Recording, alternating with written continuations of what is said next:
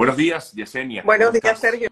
¿Cómo estás? Un placer poder tenerte por aquí Gracias. y poder conversar un rato contigo.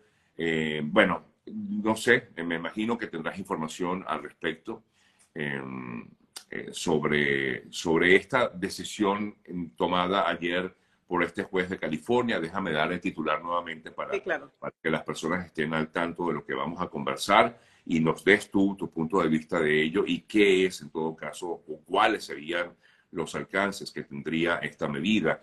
Este juez eh, eh, tomó o bloqueó la política de asilo del presidente eh, Biden en la frontera sur, es un juez de California, y elimina esta herramienta clave de aplicación establecida por el Departamento de Seguridad Nacional. Los demandantes, Yesenia, aseguran que esto puede favorecer a los migrantes. ¿Qué información nos puedes dar o qué detalles nos puedes dar de esto? Sí, bueno, primero que nada, lo, que, lo primero que tenemos que definitivamente evaluar es el tema de eh, para qué hizo esta medida, ¿no? Y qué es lo que se está persiguiendo con la medida. Este mismo juez, incluso con el, el, presidente anterior, también hizo eh, una decisión parecida. Yo no sé si es un tema de, de dar un punto como tal, que tiene todo el derecho definitivamente como, juez a, dar su punto de acuerdo a lo que considera que es legal y lo que no es legal.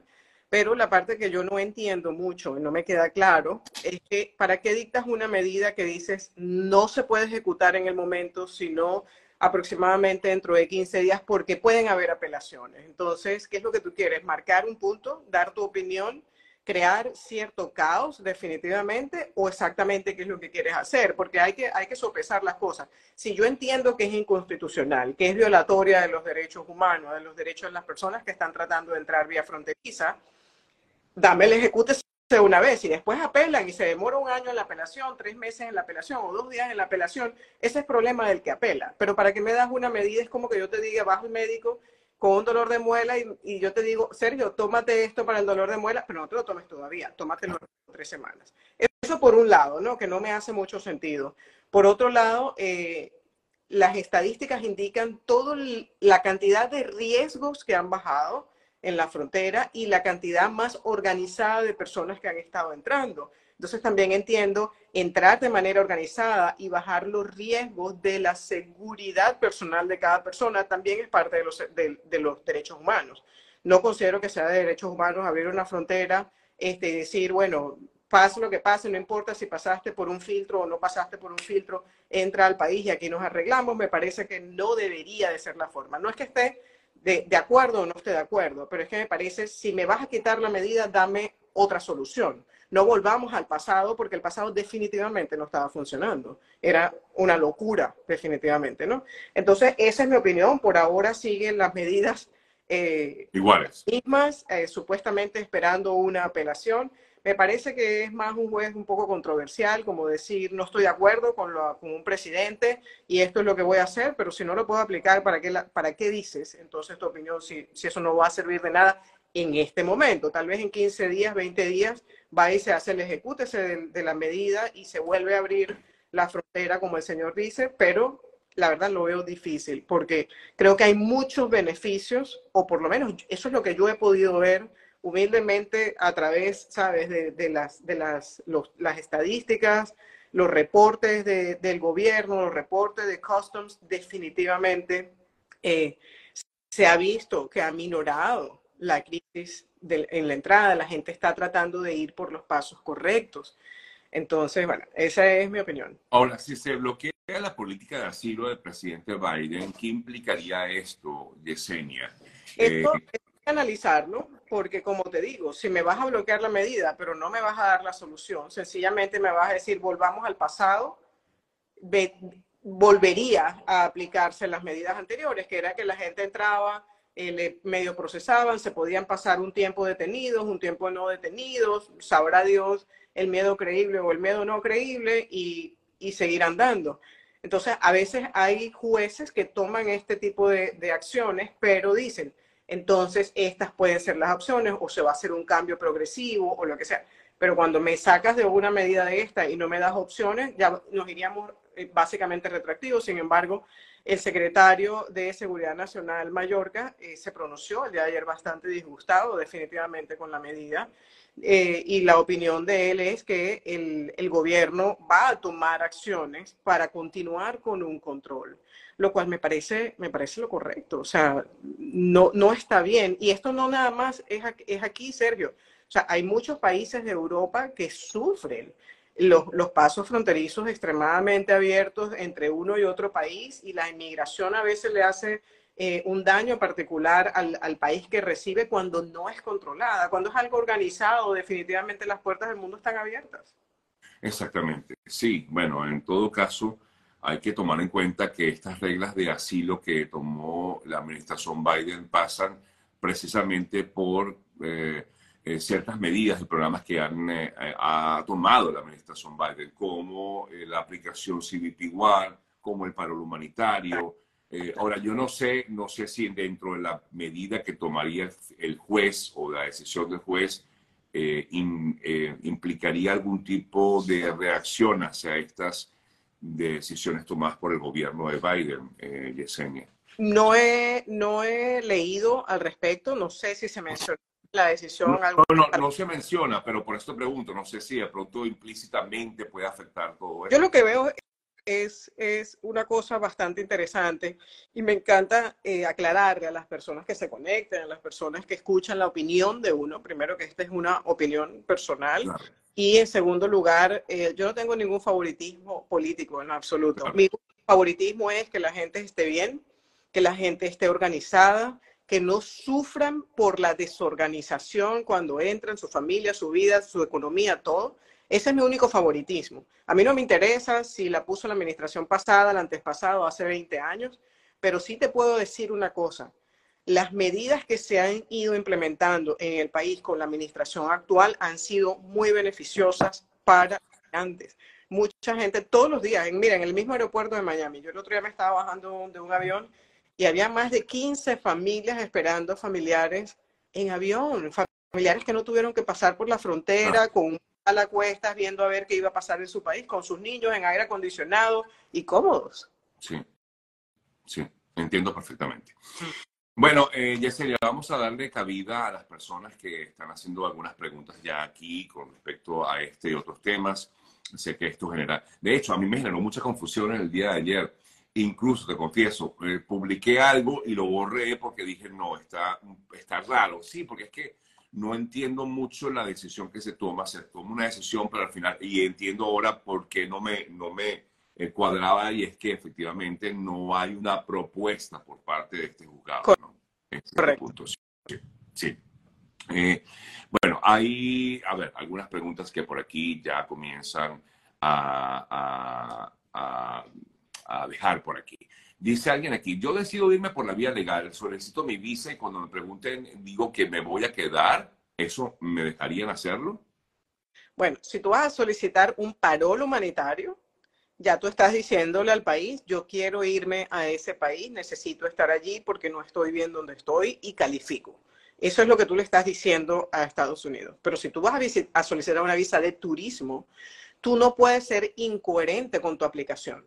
Tú no puedes decir, yo quiero ir de turista, dame una vez uno, dos, pero es que me quiero quedar en el país. Le estás diciendo dos cosas completamente contrarias. Entonces, eso evidentemente no lo puedes decir porque no lo has terminado de decir cuando te van a negar la visa. Claro, claro, claro. Por supuesto, exacto. Eh, o es una cosa o es la otra, ¿no? Correcto. Si tengo nacionalidad española y quiero estar más de tres meses en Estados Unidos, ¿qué debo hacer?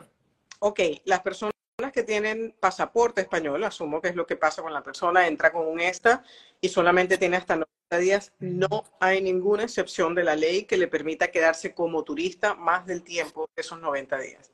Este, incluso para hacer cambios de estatus, con algunas excepciones, tiene que salir del país y aplicar por la visa fuera. Es decir, tú puedes ser español, italiano, eh, entrar con un ESTA al país, pasarte aquí tus 90 días, puedes aplicar a otras visas, pero para cambiar el estatus tienes que obligatoriamente hacer un trámite consular porque la visa de eh, la entrada con el ESTA no es una visa, es un perdón de entrar con visa y por eso tiene tantas restricciones.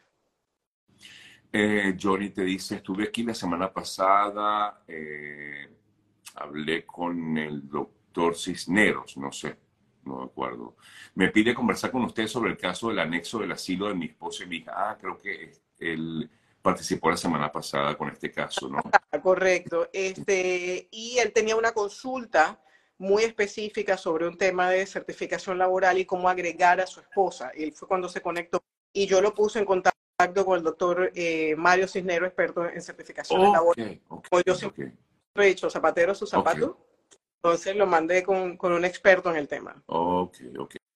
Ahora, él te dice aquí que me pide conversar con usted sobre el caso del anexo. Bueno, ya creo que será directo, ¿no? Creo que... Contactarme ya para hacer una cita. Exactamente. Em, te preguntan también, un padre ciudadano, hijo de hijo DACA mayor de 21 años, debe salir del país, solicitar un perdón. Un padre ciudadano sí tiene que del país porque si tiene DACA entró de manera ilegal al país el, ese hijo mayor de 21 años.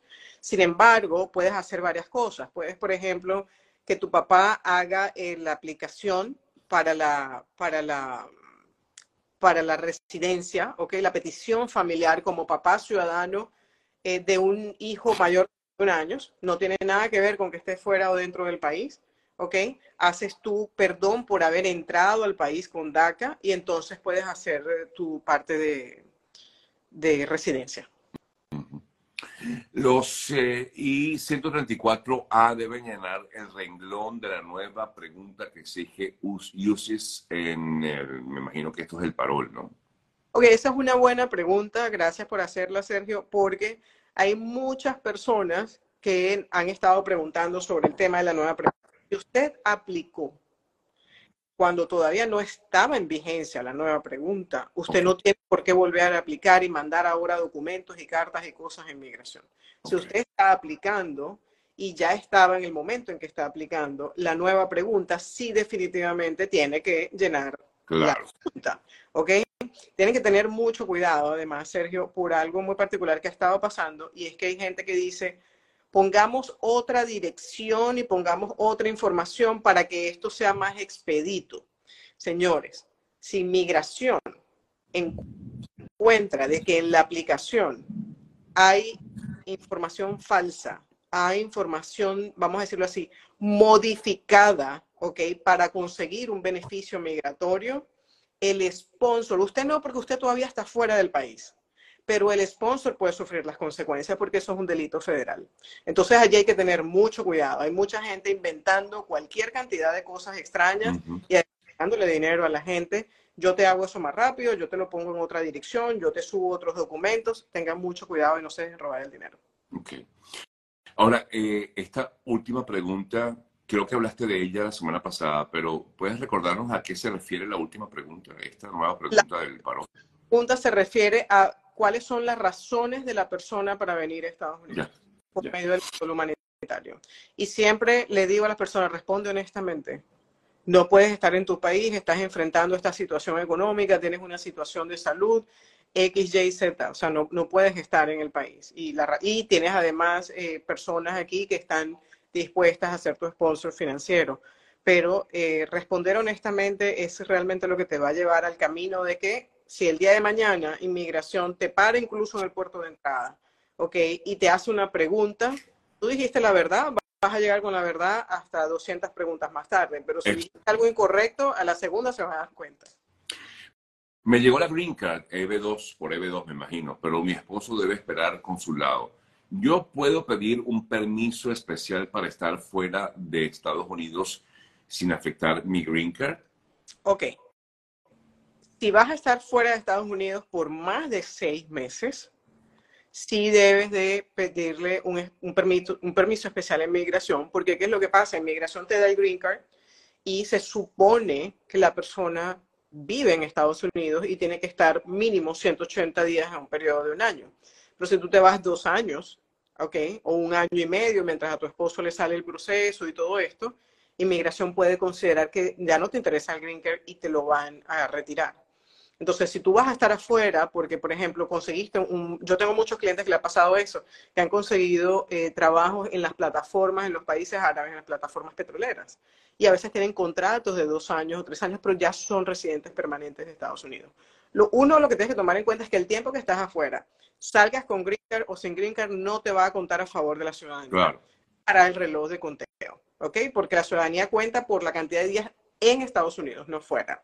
Y segundo, tienes que asegurar de probarle al, al, Departamento de Inmigración de que es temporal tu estadía afuera, pero tú aquí mantienes tu dirección, mantienes tu cuenta de banco, este es tu domicilio, es temporal, pero sí lo puedes hacer. Si es algo de tres meses o cuatro meses, la verdad no tienes por qué hacerlo, sencillamente puedes ir y venir.